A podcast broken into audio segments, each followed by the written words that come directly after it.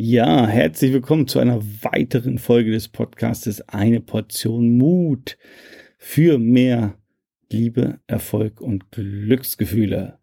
So, ich habe schon angekündigt, wir steigen jetzt wieder in ein super zentrales Thema ein.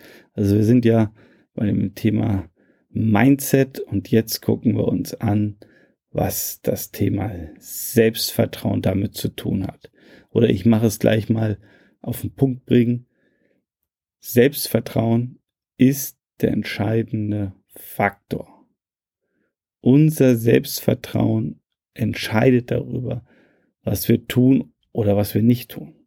Unser Selbstvertrauen entscheidet darüber, wie wir uns verhalten.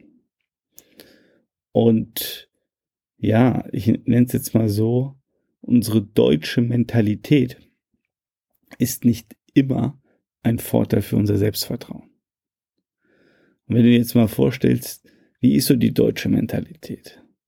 Ja, die ist häufig so, wo ist der Fehler?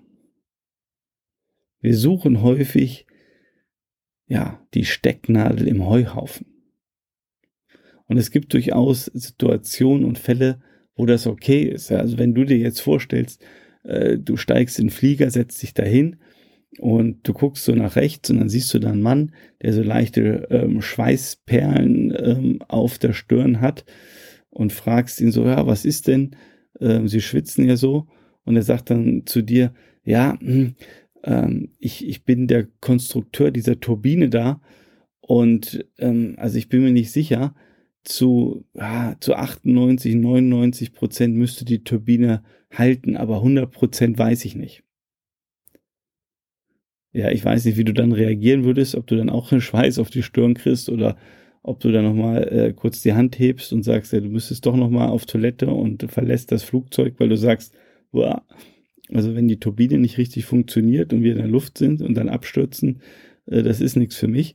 Also du merkst schon, was ich meine. Also diese deutsche Mentalität, die hat auch äh, ganz, ganz viele positive Eigenschaften, gerade wenn es um Maschinen, um Konstruktionen geht wo man sich natürlich keine Fehler erlauben darf oder um Statik, da sollte das schon passen, beziehungsweise auch so eine Turbine, Flugzeug sollte funktionieren, ähm, weil sonst macht das mit dem Fliegen wenig Sinn. Aber, aber, aber, aber, ähm, auf alles andere bezogen, ähm, ist diese Denkweise eine Katastrophe. Und die, ehrlicherweise, aus meiner Sicht fängt diese Katastrophe ja schon in der Schule an.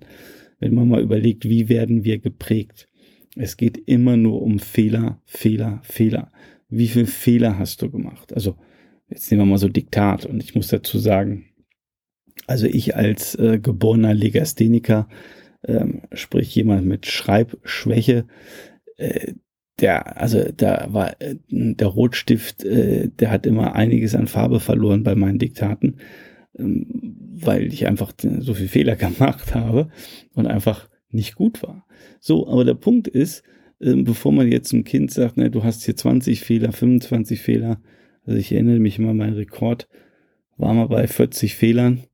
Es war in der sieb das war in der siebten Klasse des Gymnasiums. Ja, das hat mich ziemlich getroffen. Danach ist meine Mutter auf Kriegsfuß mit dem Lehrer gegangen, aber es ist eine andere Geschichte.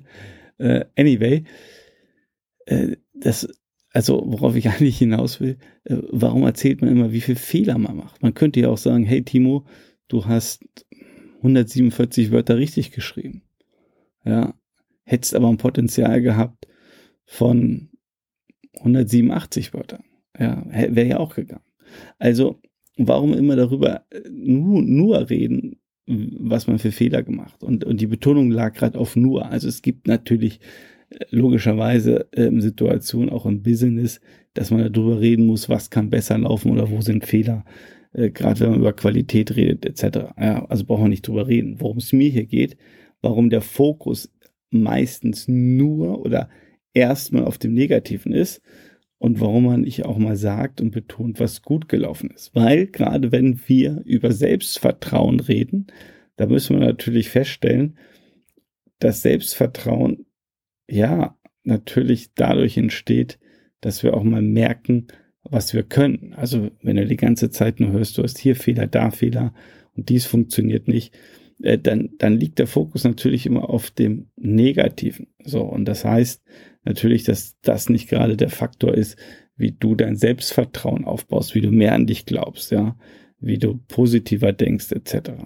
Also das heißt, wir werden jetzt auch in den nächsten Folgen aktiv darüber reden. Ich werde dir ein paar Tricks mitgeben, wie du dein Selbstvertrauen stärken kannst, ähm, was, was es da für Methoden gibt und, und wie der Weg ist, weil ein positives Selbstvertrauen ja, führt immer dazu, dass wir viel leichter ins Handeln kommen.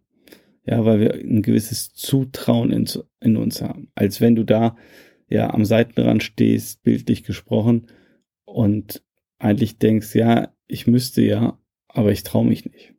Ja, also das heißt, ähm, wir müssen jetzt über Selbstvertrauen reden, wie du das stärkst und vor allen Dingen, ja, wie du es vermeidest, dass dein Selbstvertrauen nach unten geht. Also es wird ganz spannend. Bleib dran und hör dir die nächste Folge an.